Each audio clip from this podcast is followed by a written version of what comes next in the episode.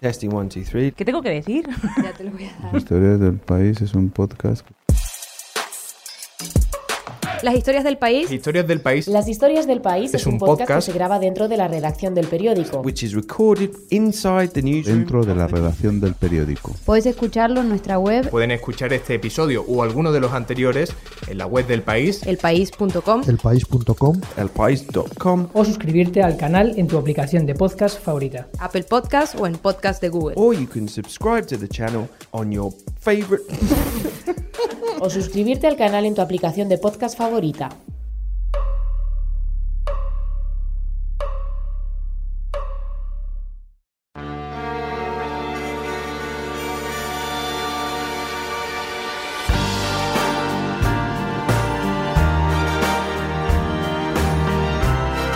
Verdaderamente en el museo uno cuando ya lleva los años que yo llevo, que va para 30, pues has tenido cosas inauditas, pero sin duda la más agradable verdaderamente ha sido que, que en diciembre de 2014 un número como el 13.437 pues eh, fuese el premiado y que aquí la, todo el museo, todo el personal del museo, desde la presidencia del museo hasta el último empleado, pues llevasen a unos más, otros menos, pues lo decimos o participaciones y eso fue una experiencia pues verdaderamente feliz.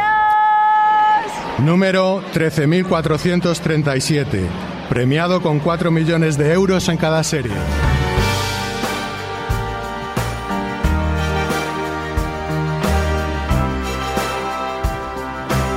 Gonzalo Presa es el jefe de comunicación del Museo de Cera y en 2014 en el Museo de Cera cayó el gordo. ¿Cómo fue aquel día?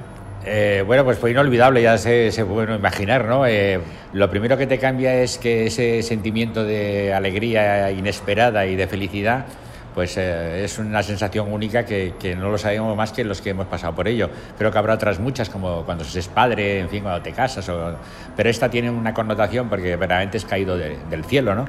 Y luego cambiar la vida, bueno, pues te la cambia relativamente, porque tengo que decirte como curiosidad que menos tres personas de los que te he hablado antes del museo, eh, nadie abandonó su puesto de trabajo.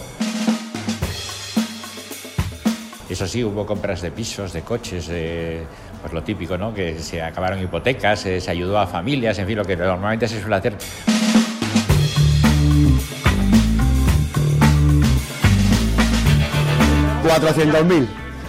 pavos. pues bueno, pues al niño le compraremos un coche. Pagar mi hipoteca. Si esto da para tapar unos agujerillos, mañana hay que seguir trabajando. Ni más ni menos. Pues yo no sé si yo había soñado alguna vez o si nosotros habíamos soñado alguna vez con que nos tocase. Lo que sí yo recuerdo es que cuando veían la televisión al día siguiente, eso que todos vemos alguna vez o siempre todos los años, esa gente descorchando la botella de champán, que en el fondo a mí particularmente sí me daba un poco como de rabia, ¿no? Porque Estoy harto de ver esto todos los días, digo, qué, cate- qué catetada ahí abriendo el champán, bebiendo con vasos de plástico. Y yo alguna vez sí me dije, digo, si a mí me pasara alguna vez, que no me pasará, jamás haría eso, porque me parece lo peor. Bueno, pues no se puede escupir al cielo porque te cae encima, porque tocó el gordo y nos vimos bebiendo el champán con, con los vasos de plástico, que me parece lo peor, pero en fin, también lo hice. Había que cumplir la tradición.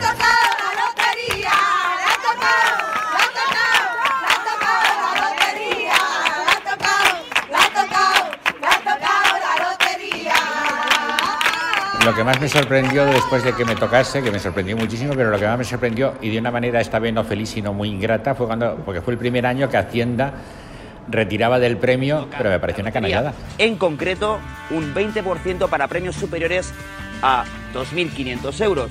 Un premio, como decimos, que va para Hacienda. Dentro de toda la alegría, pues fue un. Bueno, en ese momento te importa menos, porque ya te dice, va, como me ha tocado, pero luego pensándolo más fríamente, pues en fin, no gustó nada, evidentemente. Me hizo mucha gracia porque justo ese año también se había colocado una rana en la entrada del Museo de Cera de Madrid, mirando para nosotros, además, precisamente, que había puesto el Casino de Madrid, porque supuestamente, para, sobre todo para el mundo oriental, parece ser que es un símbolo de suerte, ¿no?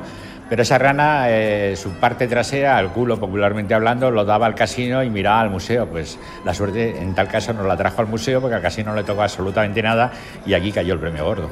Lo que sí es verdad que corrió bueno, una especie de leyenda que ahora de repente todo el mundo estos años ha querido comprar eh, la lotería en el Museo de Cera de Madrid porque piensan que donde tocó una vez puede volver a tocar más veces y ahora hay una demanda tremenda hasta el punto que hemos tenido que poner, eh, bueno, pues digamos que un tope, ¿no? Porque de repente todo el mundo quería, eh, parecía esto una administración de lotería en vez de un museo de cera.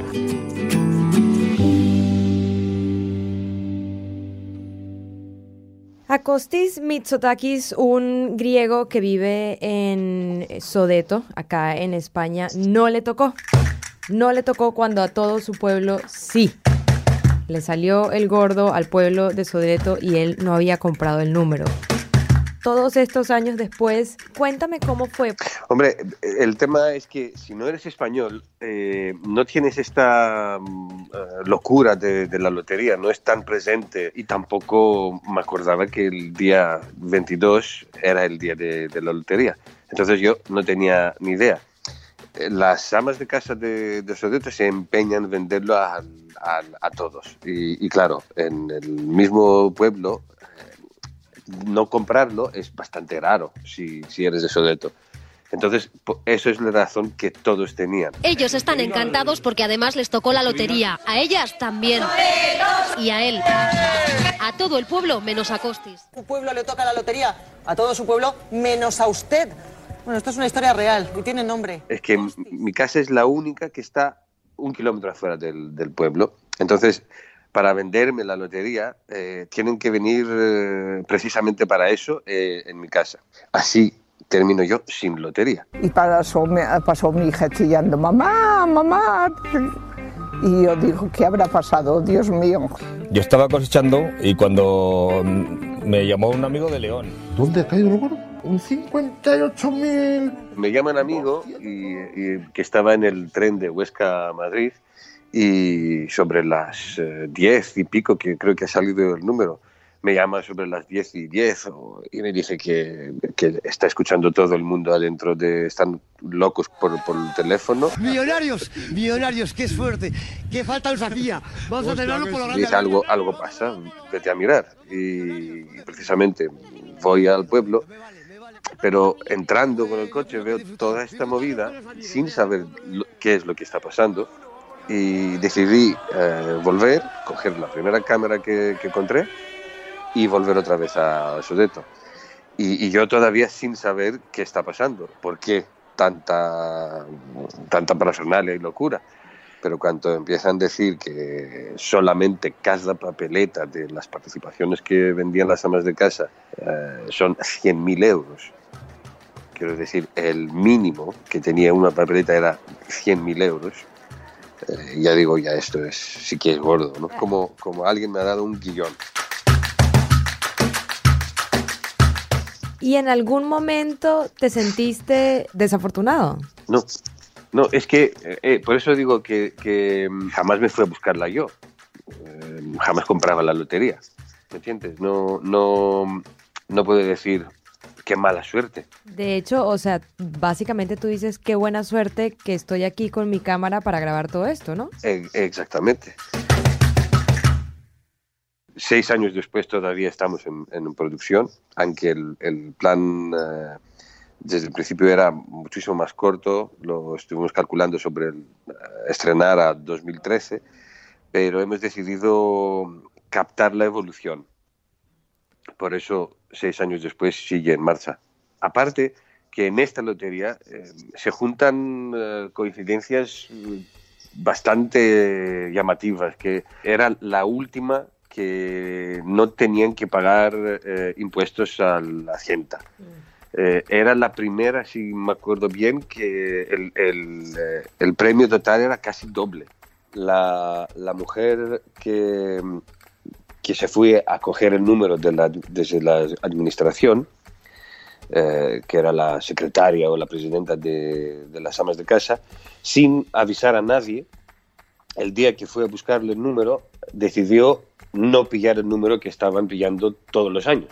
En relación con el documental, cuando salió, surgió la idea y empecé, empecé por organizar la, la movida. Eh, empecé a recibir un email de, de un chico desde Dinamarca que, diciéndome que qué historia más, eh, más guay, qué buena idea de hacer un documental y me gustaría pa- participar en esta, en esta producción sin conocerle, sin conocer quién es y qué, y qué hace y, y todo eso. Y seis años después eh, somos mejores amigos. Realmente sí, eh, el, que ellos se ganaran el gordo le dio una- un giro distinto a tu vida. Sí, Sí. Y, y del día de hoy, seis años después, este proyecto tiene ocho inversores de ocho diferentes países, eh, que, que es bastante, bastante grande como proyecto. Pero ya, ya queremos que el 19 será el año de, de, de terminarlo. Tampoco le tocó a Belén Zafra, la presidenta de la Asociación San Filipo de Barcelona, dedicada a la investigación contra esta enfermedad rara que aparece en los niños.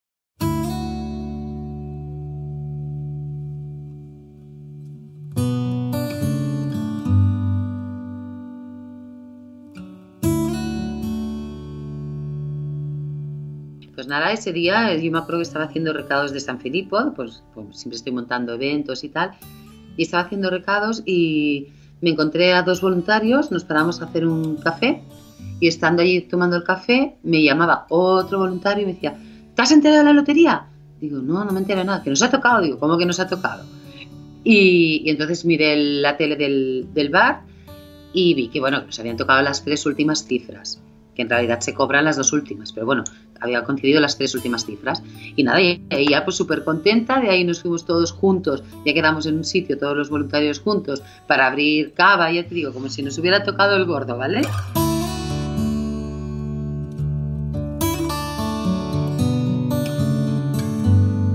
Síndrome de San Filipo es una enfermedad de estas llamadas raras y lo que le pasa a los críos es que nacen aparentemente sanos, tú no te das cuenta de nada, pero realmente en su, en su organismo falta una enzima.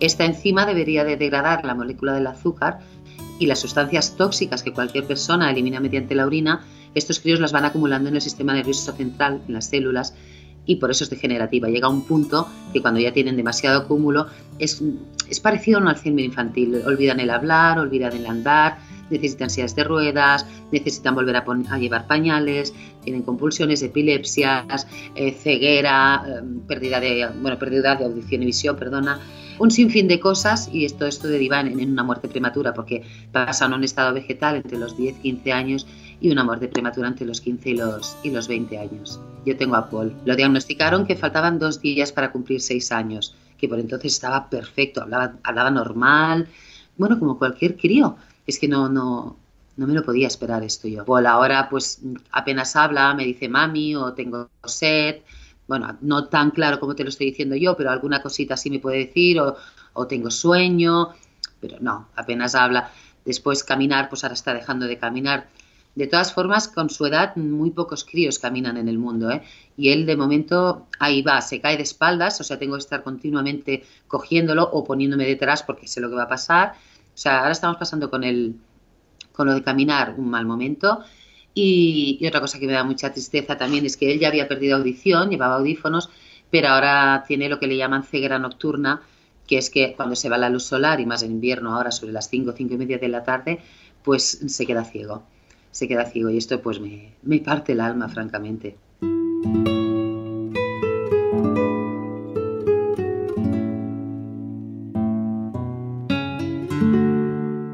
La cosa era que aparte de los números que tú te hubieras quedado, pues no a título particular, sino a título como asociación, pues estaba claro que siendo las dos últimas cifras, mucha gente de la que nos sigue nos, nos- no lo iba a cobrar, nos lo iba a dejar como donación. Entonces sabíamos que algo, algo una recaudación decente iba, iba a estar. Al final lo, lo mirando porque ya no lo recordaba, son 21.000 euros. Nosotros estamos financiando desde hace casi nueve años una investigación en la Universidad de Manchester que es para, para intentar salvar la vida de los niños San Filipo y esto se llama terapia génica. Entonces todo el dinero que recaudamos, sea del, evento que sea, del tipo que sea, va a parar a lo mismo. Pues invirtieron en eso, en investigación básica, que eran los modelos animales, y a hoy, en, hoy en día estos modelos animales que eran, primero te piden un ratón, después monos y después ovejas, pues ya los tenemos curados y ahora estamos luchando por un ensayo clínico con humanos.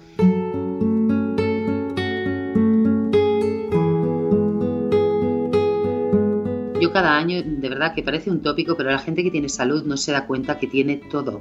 O sea, aunque no tenga un céntimo, si tienes salud lo tiene todo, porque en el momento que se te trunca la salud y más si es de un hijo, se te truncó la vida entera, o sea, ya es una obsesión, ya no vas a vivir ni, ni muchísimo menos Claro, la gente, ante el desconocimiento que te digo de esta enfermedad, ellos no saben que yo jamás he podido llevar a mi hijo al cine, o me he podido bañar con él en una piscina, o cualquier cosa, un San Juan, no, porque pasan unos estados de nervios gravísimos, muchos terrores, eh, no puede ser. Entonces, yo siempre le pido al, al año próximo la cura.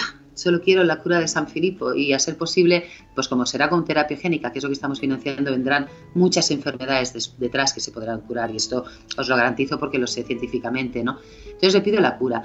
Y si no puede ser, porque ya veo que van pasando los años y, cada vez te hundes más porque no, estos, estos procesos son lentos, ¿no? Pues mira, si la lotería me tiene que dar el dinero del ensayo clínico, madre de Dios, pues que es la primera vez que, me vuelvo egoísta y sí pido dinero, claro que sí. Es que lo necesitamos para que estos críos vivan.